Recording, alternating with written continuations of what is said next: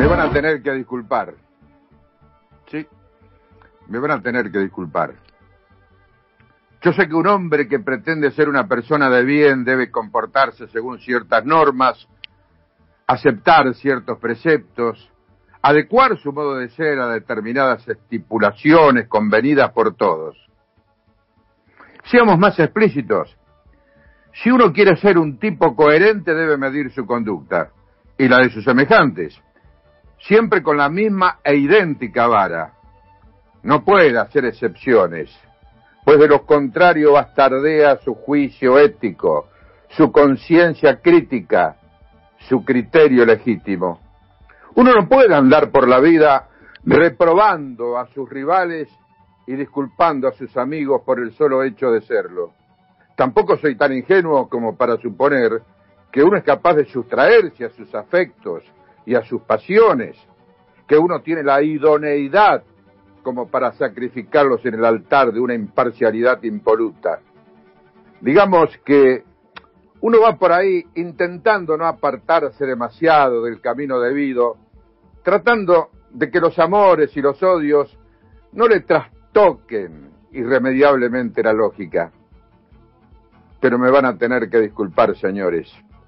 Hay un tipo con el que no puedo, y ojo que lo intento. Me digo, no puede haber excepciones, no debe haberlas. Y la disculpa que requiero de ustedes es todavía mayor, porque el tipo del que hablo no es un benefactor de la humanidad, ni un santo varón, ni un valiente guerrero que ha consolidado la integridad de mi patria. No, nada de eso. El tipo tiene una actividad mucho menos importante, mucho menos trascendente, mucho más profana les voy adelantando que el tipo es un deportista. Imagínense, señores, llevo escrita 263 palabras hablando del criterio ético y sus limitaciones. Y todo por un simple caballero que se gana la vida pateando una pelota.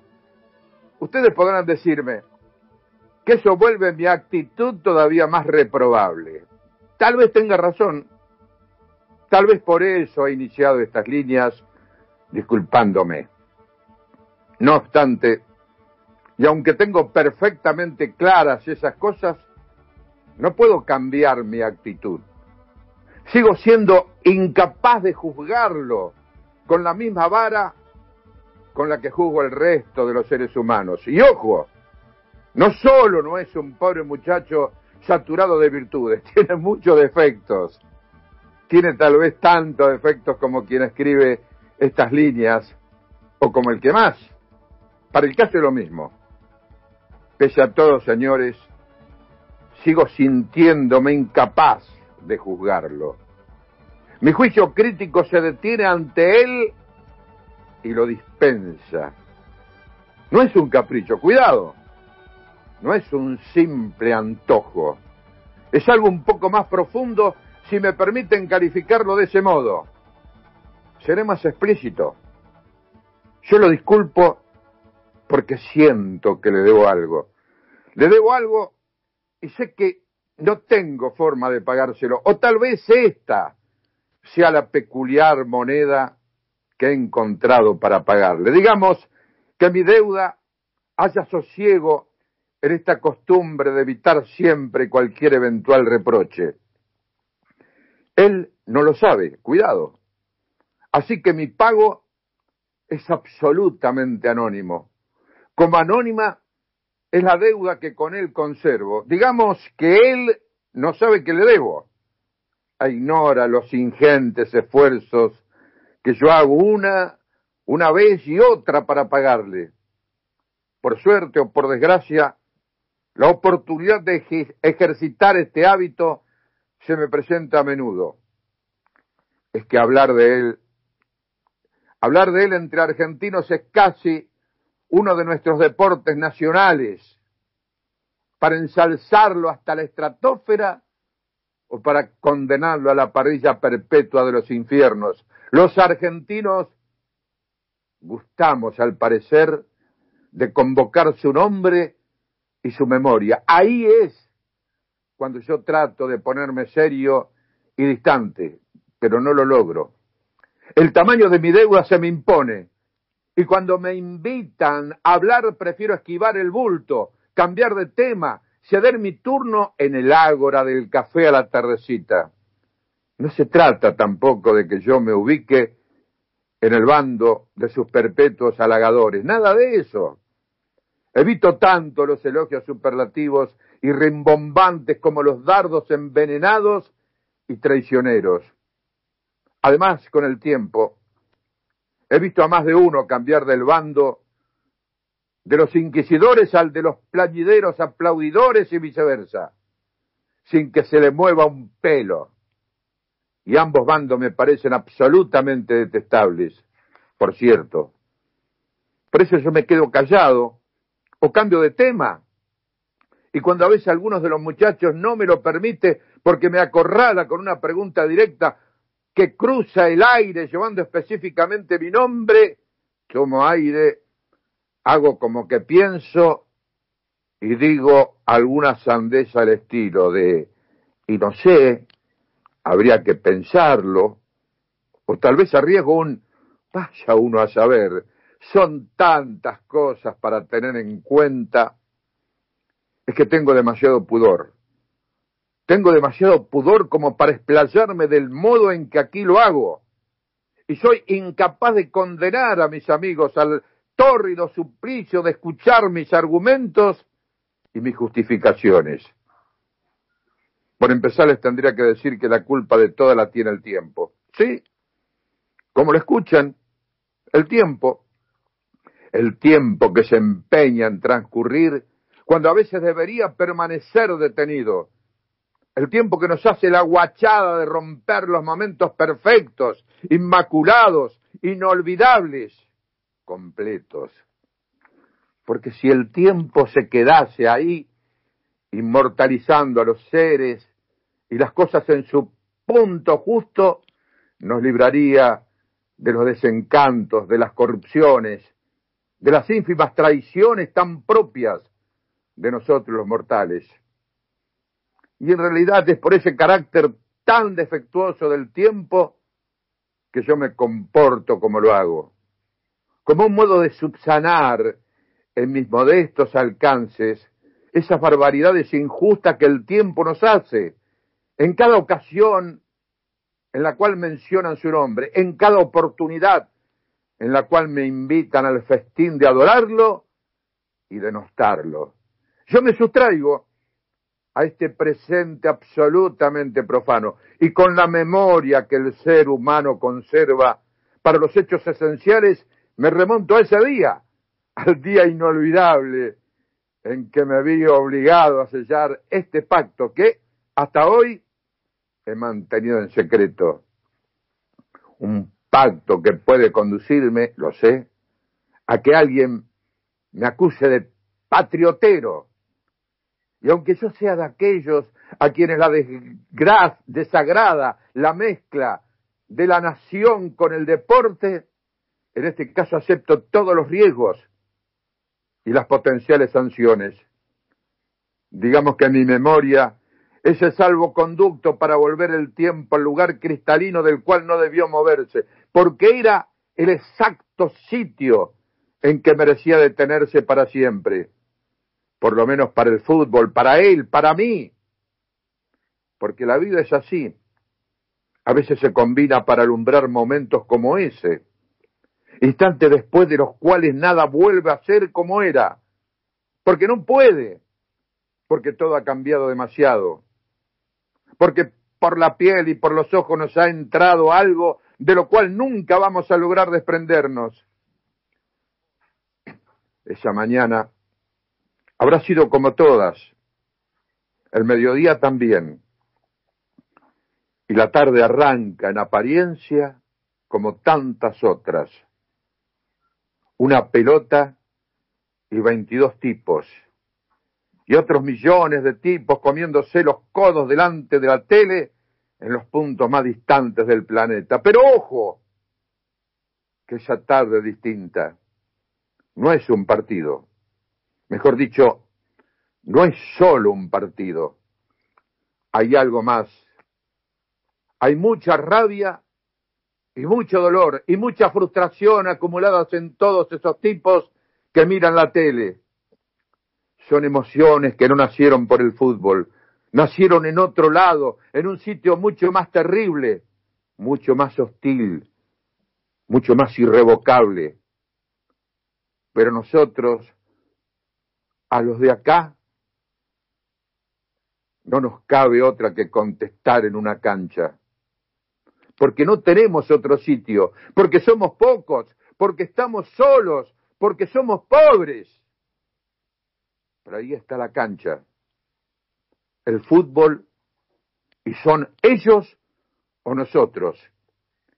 Y si somos nosotros, el dolor no va a desaparecer, ni la humillación a determinarse. Pero si son ellos, ay, si son ellos, si son ellos, la humillación va a ser todavía más grande, más dolorosa, más intolerable. Vamos a tener que quedarnos mirándole las caras, diciéndonos en silencio, ¿te das cuenta? Ni siquiera aquí, ni siquiera esto se nos dio a nosotros. Así que ahí están los tipos, los once nuestros y los once de ellos. Es fútbol, pero es mucho más que fútbol. Porque cuatro años es muy poco tiempo como para que amaine, te amaine el dolor y se te apacigüe la rabia. Por eso no es solo fútbol. Y con semejantes antecedentes de tarde borrascosa, con semejante prólogo de tragedia, va este tipo y se cuelga para siempre del cielo de los nuestros, porque se planta frente a de los contrarios y los humilla, porque los roba, porque delante de sus ojos los afana. Y aunque sea, les devuelve ese afano por el otro, por el más grande, por el infinitamente más enorme y ultrajante, porque aunque nada cambie, allá están ellos, en sus casas y en sus calles, en sus pubs, queriendo comer las pantallas de pura rabia, de pura impotencia, de que el tipo salga corriendo mirando de reojito al árbitro que se compra el paquete y marca el medio. Hasta ahí, eso solo ya es historia. Ya parece suficiente porque le robaste algo al que te afanó primero. Y aunque él te lo robó, te duele más. Vos te regodeás porque sabés que esto igual le duele. Pero hay más. Aunque uno desde acá diga, bueno, es suficiente, me doy por hecho. Y hay más. Porque el tipo además de Piola es un artista. Es mucho más que los otros arranca desde el medio, desde su campo, para que no queden dudas de lo que está por hacer, no lo ha hecho nadie. Y aunque va de azul, va con la bandera, la lleva en una mano, aunque nadie la vea. Empieza a desparramarlos para siempre y lo va liquidando uno por uno, moviéndose al calor de una música que ellos, pobres giles, no entienden, no sienten la música, pero sí sienten un vago escosor, algo que les dice que se les viene la noche.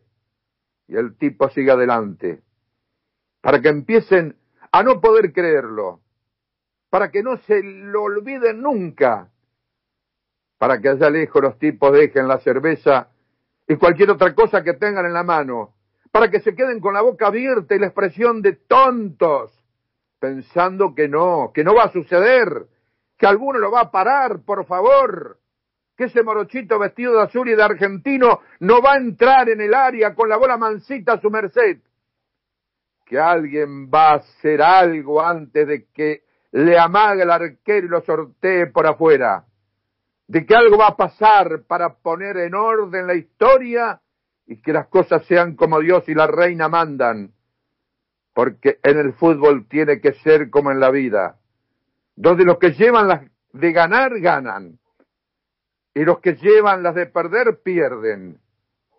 Se miran entre ellos y le piden al de al lado que lo despierte de la pesadilla, pero no hay caso.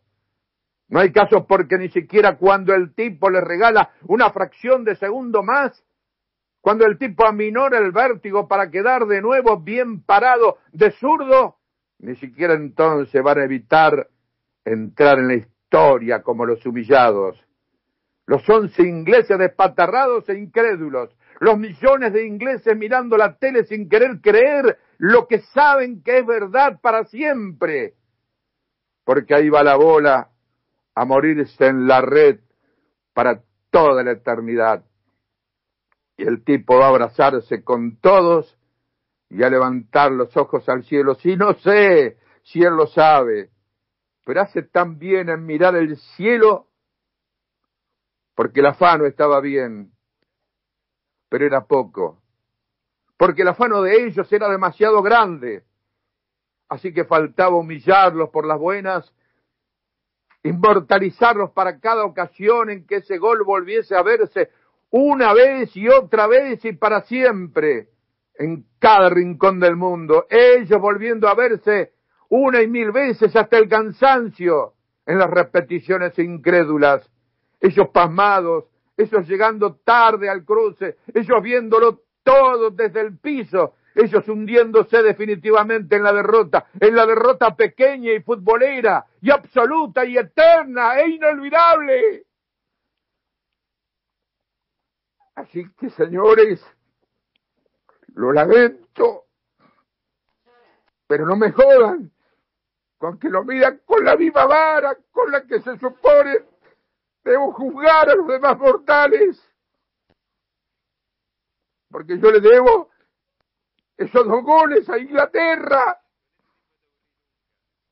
Y el único modo que tengo de agradecerlo es dejarlo en paz con sus cosas, porque ya que el tiempo cometió la estupidez de seguir transcurriendo, ya que optó por acumular un montón de presentes vulgares encima de ese presente perfecto, al menos yo debo tener la honestidad de recordarlo para toda la vida. Yo conservo el deber de la memoria.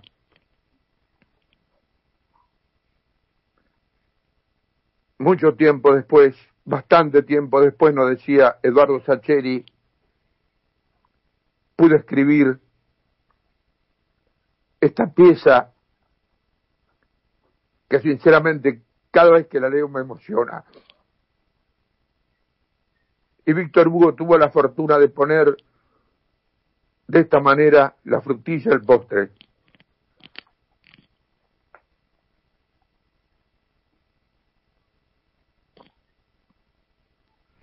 Ahí la tiene Marabona, lo marcan dos, pisa la pelota Marabona, arranca por la derecha el genio del fútbol mundial, y es el tercero tercer para Borruchaga siempre Marabona, genio, genio, genio, ta, ta, ta, ta, ta, ta, ta.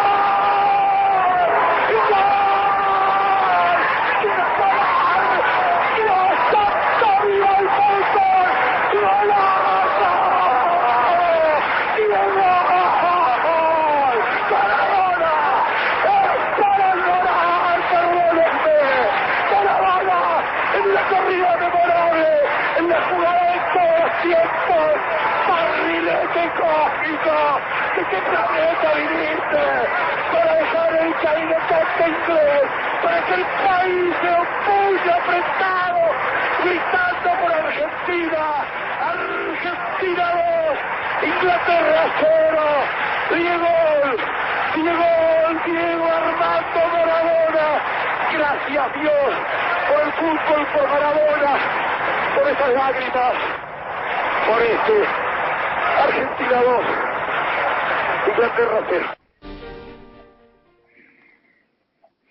Hace falta decir que para ellos la dedicatoria del programa de hoy